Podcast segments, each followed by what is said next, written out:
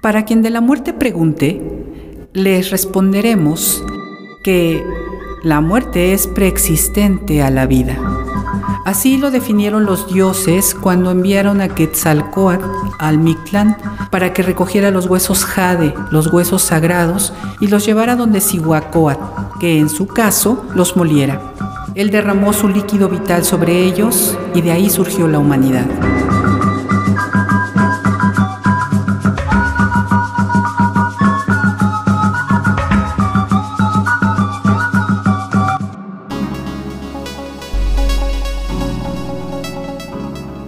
Para quien de la muerte pregunte es el título del poema de Rosalinda Valderas. Ese título da nombre a este espectáculo.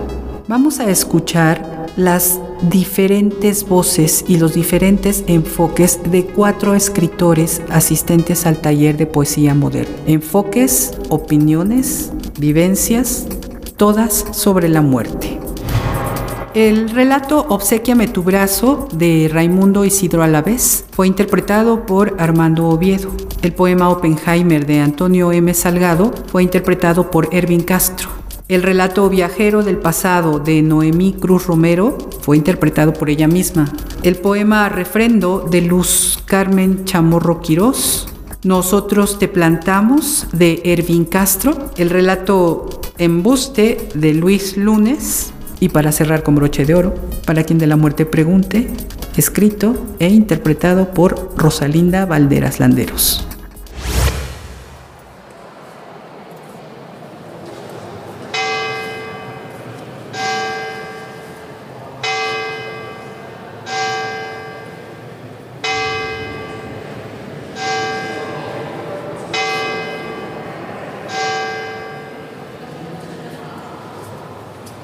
En la antesala del averno empeñé.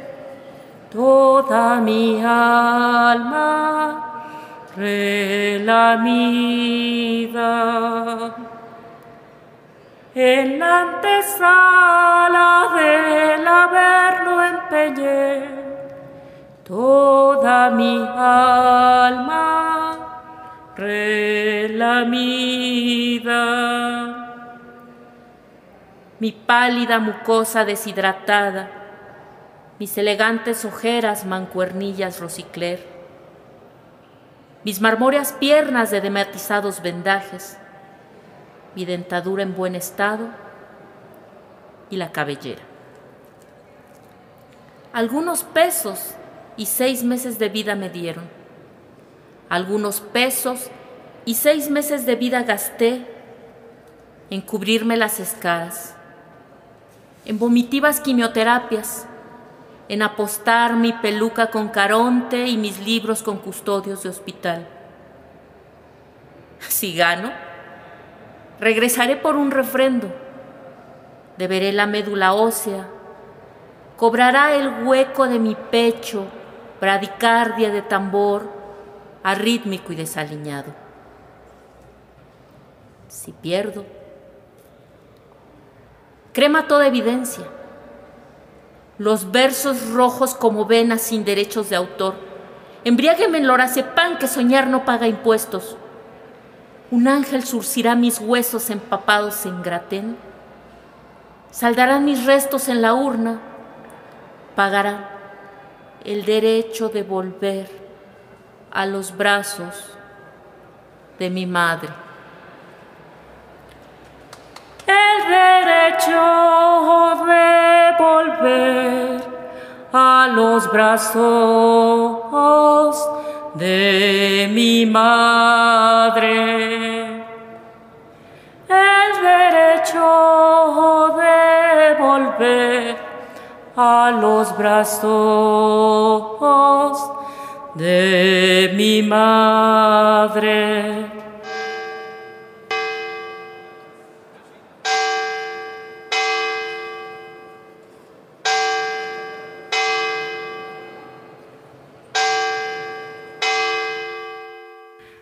Los brazos de mi madre.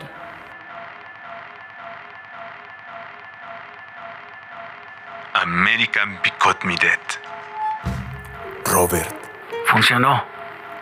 Robert. Dios tuvo miedo. No hay pecado en provocar leucemias. No hay pecado en vomitar sobre los soles nacientes. No puedo ser la muerte. Robert. Funcionó. Robert. Dios no entendía. Los japoneses decían que su emperador era hijo del sol. Nosotros que éramos los buenos. Cuando niño nunca pensé en esto, que en mis manos cargaría con 170 días de silencio. Me convertí en el destructor de mundos. Funcionó. Y, y dije, Que se haga la bomba. y todo fue silencio. El silencio era una masa espesa diluida en el aire. Se sentía. La muerte se me acercó para decirme que yo era entonces parte de ella. Logramos lo imposible. E hicimos que el mundo se quedara en silencio por décadas. Desde entonces vago en esta tierra. Los abrazos no están para la humanidad. La humanidad llegará a la luna. Robert, Funcionó. Funcionó.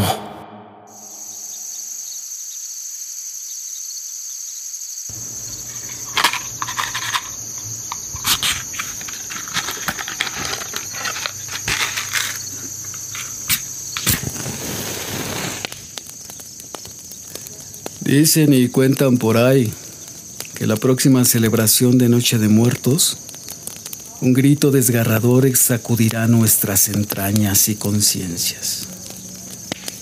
El espectro de la patria recorrerá todas las calles y plazas, desde las pobladas urbes hasta las rancherías más desoladas. Un frío aterrador entumirá el sentimiento general de culpa. Por espeluznante vez primera, veremos un contingente de espíritus y almas en pena al unísono llanto. La Malín sin ultrajada, la Tunán sin mancillada, la Cuatlicue desconsolada. Todas las deidades mexicas cobrarán forma sobrehumana y nuestros ancestros emergerán del Mictlán para encabezar la procesión mortuoria más larga en nuestra historia. Miles de ánimas marchantes los seguirán silentes. 49 lloriqueos de infantes provenientes del desierto. Incontables gemidos de obreras desde la franja fronteriza. Antiguos y nuevos aullidos de estudiantes desaparecidos.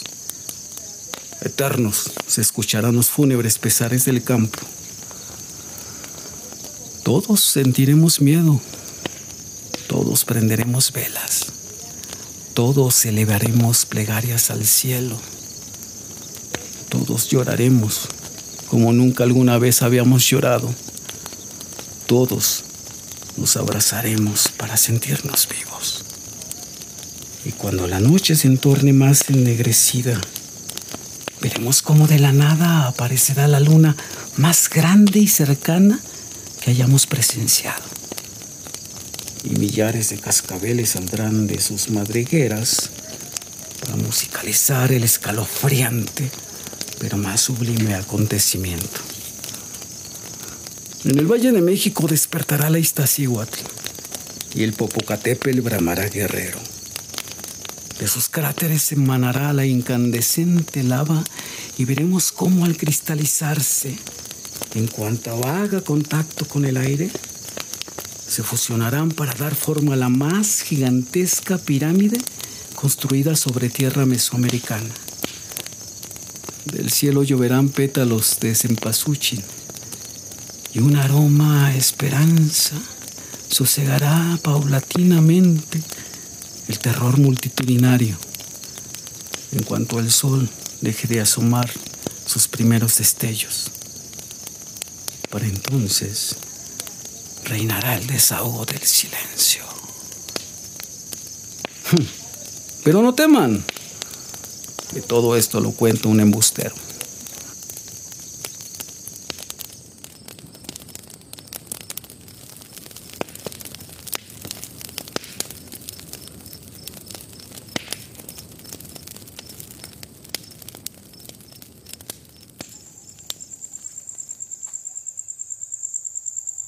Estaba sentado muy cerca del fogón, donde Francisca acostumbra a calentar las tortillas que va haciendo a mano.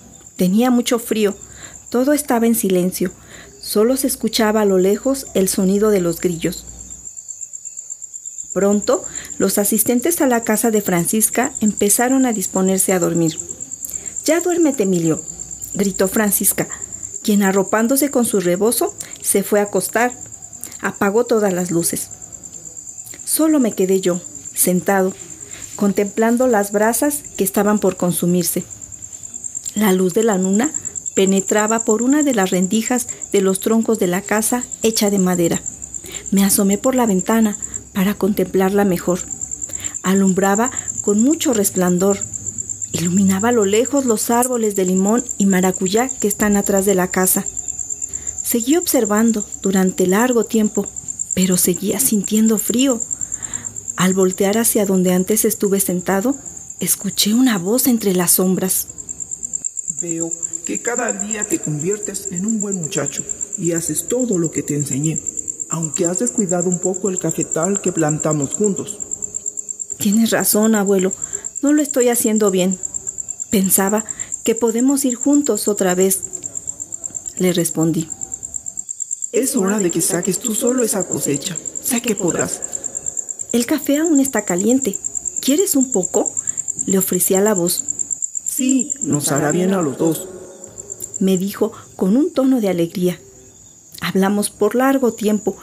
Reímos de acordarnos cuando camino al cafetal nos pasaron tantas cosas. Empezamos a jugar con el guaje. Nos lo aventábamos de un lado a otro. Hasta que se nos cayó en el río. E intentamos sacarlo, pero de la risa que teníamos se lo llevó la corriente. Ese día nos dio más sed que nunca. Al escuchar al abuelo tan contento, quise abrazarlo y decirle cuánto lo quiero, que me tocara de nuevo el cabello, me abrazara con tanta fuerza como ayer. Cerré mis ojos, anhelando que ese momento durara para siempre. Me acuerdo que a los dos nos gustaba la canción Cielito Lindo y que la cantábamos mucho. Un viento empezó a soplar muy fuerte. Creo que es hora de irme a dormir, le dije. En ese momento escuché como si alguien estuviera tocando la guitarra. ¿Será el viento? El aire helado arreció y se colaba por las hendiduras. Cerré los ojos Sentí miedo, no sabía si soñaba o si estaba dormido. Desde el día en que mi abuelo cayó en cama y se lo llevaron a la Ciudad de México, ya no hablé con él. Y cuando regresó, ya no me escuchaba. Estaba ahí, como dormido. Ya no había más que hacer ni cantar. Era mi abuelo José, y lo extraño cada vez más. Mis padres y mis hermanos dijeron que no me acercara mucho, Solo tiene cinco años y no va a entender, decían. Tú eras mi único amigo y yo también lo era para ti. Los días en que nos quedábamos solos te decían que me cuidaras. No sé quién cuidaba a quién, pero todo era tan divertido. Te convertías en un niño como yo. Hoy ya no tengo cinco años, pero siempre en las noches de soledad suena la guitarra y cantamos El cielito lindo.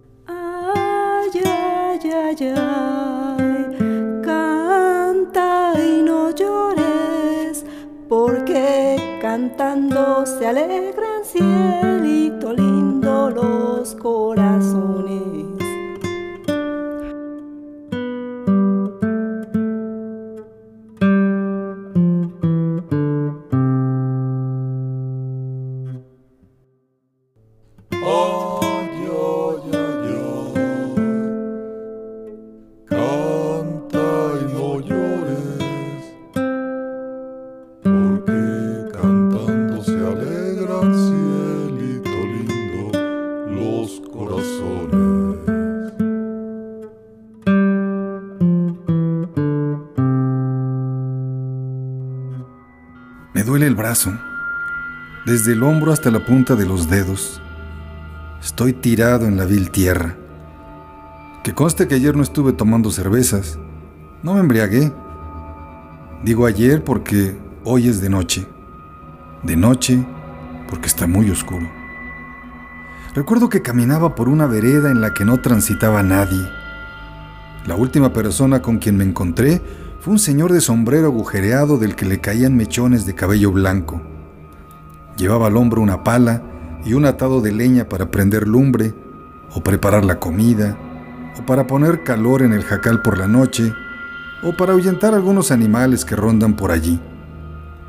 Antes de bajar su cargamento, clavó en la tierra el machete que traía en la otra mano para señalarme la vereda cubierta con algunos arbustos.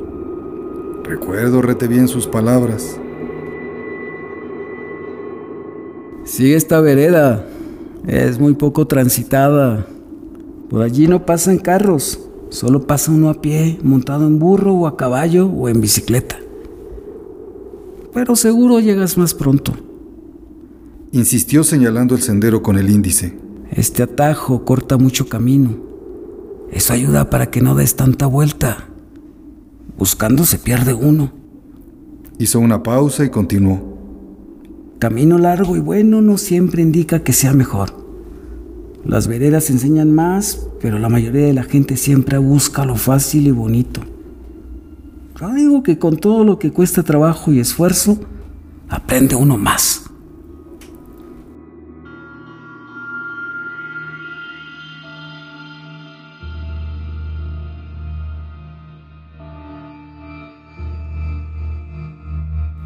Me separé de la vereda me salí para saber qué provocaba el bramido de que hacían varios perros que estaban en celo. Al acercarme, me descubrieron y embravecidos me gruñeron y persiguieron. Yo corrí como loco, por donde podía pisar. Corrí y corrí sin voltear para atrás. Los perros me seguían de cerca. Y entonces tropecé y caí en este boquete donde estoy. Me muevo poco a poco. Paro el oído, pero ya no escucho ladridos.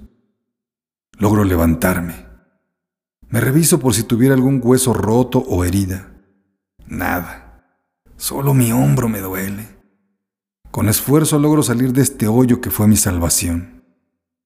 Salgo sin mi sombrero, solo mi morral cruzado al cuello. Me oriento para continuar mi andar. El manto de la oscuridad estaba más negro. Tengo sed. No traigo nada de agua. Sigo con la vista una sombra que vuela. Me paralizo. ¡Ah, hijo! Es una bruja. Desde chico escuché que las brujas de día personas y se vuelven aves en las noches.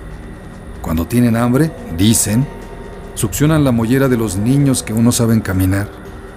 Dicen que esos seres extraños hacen dormir a los papás para que no sientan su presencia y despiertan cuando el animal ya dejó luto en esa choza. Paso al lado de una mancha más negra.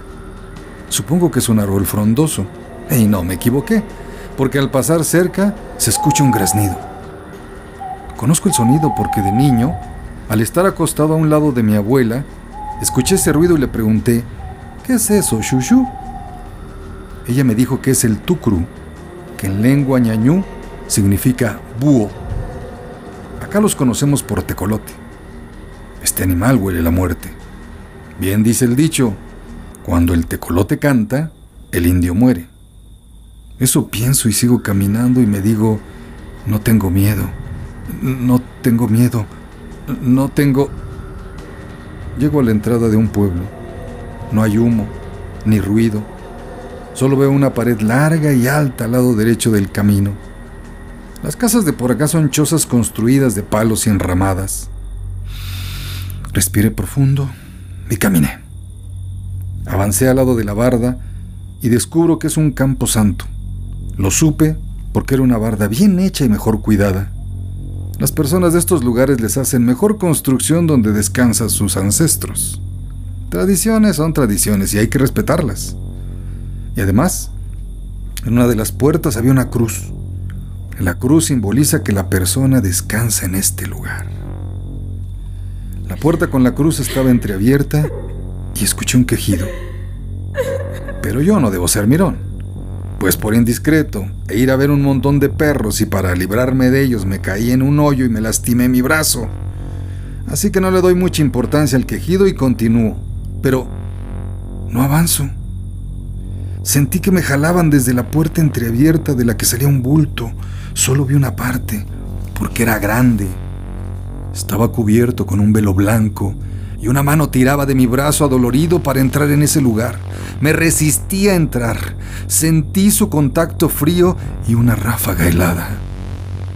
El frío va adormeciendo mis pies, mis piernas, mi otro brazo. Quiero hablar y no puedo. Siento mis labios secos. También escucho algo parecido a un llanto. Yo también quiero llorar, quiero gritar y nada. Las palabras desaparecen. Lo que sí está presente es el dolor en el brazo y el hueco de la puerta. Por allí me están jalando y cada vez más fuerte. Y entre el llanto escucho una voz lejana diciendo: Obséquiame tu brazo.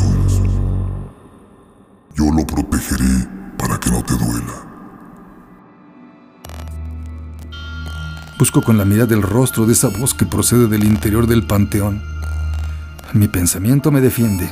Me digo que si me dejo llevar por quien me jala, entonces yo no pertenezco a otro mundo. Ya no soy de este. No, no, no quiero ir allá. Eso será después. No quiero entrar por donde me jala eso que no distingo ni veo bien, que solo es un bulto que flota. Me repito, quiero quedarme. Quiero quedarme, quiero quedarme en este lugar donde estoy. Estoy vivo. Y con todas mis fuerzas jalo mi brazo adolorido. Estoy vivo. Estoy vivo.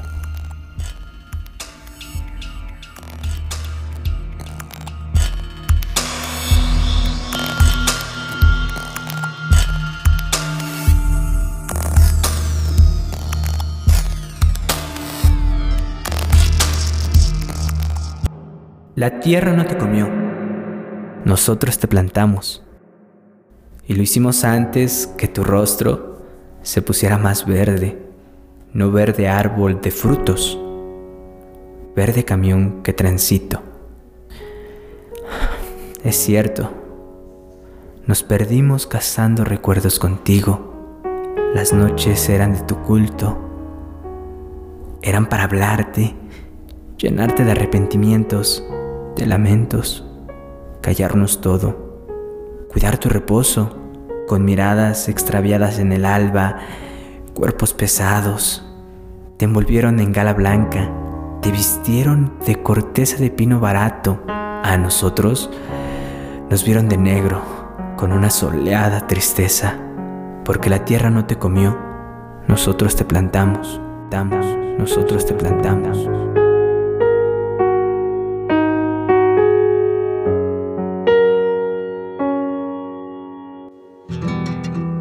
Luego de años con flores te seguimos regando.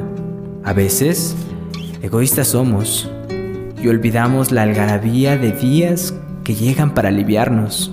Cuando en la mesa está tu retrato, velas, comida y cigarros, sal para tu sed, agua para tu cuerpo. Sigue el camino de pétalos naranja, regresa a casa, tu casa. Demuestra que no nos has olvidado no te olvidamos. Y no olvidamos que la tierra no te comió. Nosotros te plantamos. Para quien de la muerte pregunte.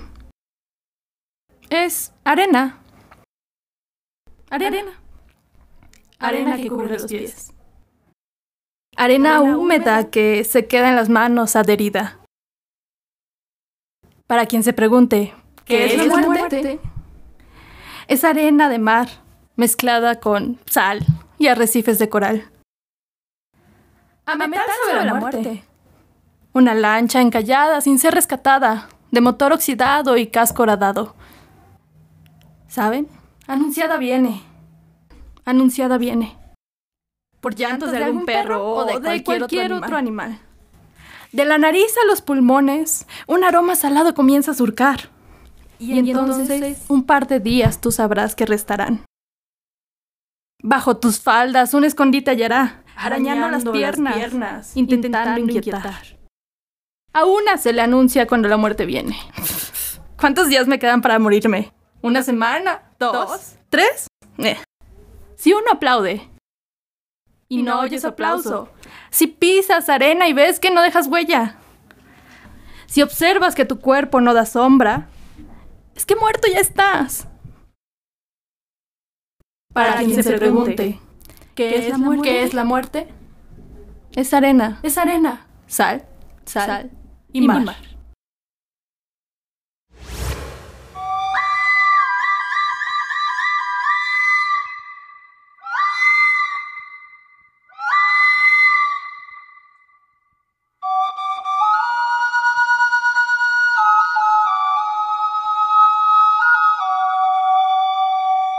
Lo que ustedes escucharon son las expresiones nuevas de las escritoras y los escritores del taller de poesía de Faro de Oriente, coordinado por Armando Oviedo, quien haciendo alianza con el taller de tertulias literarias comunitarias, con la coordinación de la maestra Lucero Castillo, han hablado sobre, ante y de la muerte, que nunca pide permiso. Esta variedad sonora demuestra que nos alimentamos de las tradiciones y bebemos de lo contemporáneo han escuchado el tratamiento dicho por la narrativa y el verso en voz de sus autores. Ya con esta nos despedimos y pensamos que la muerte es vida y hay vida en toda muerte. Pues como dice la voz popular, muero porque no muero.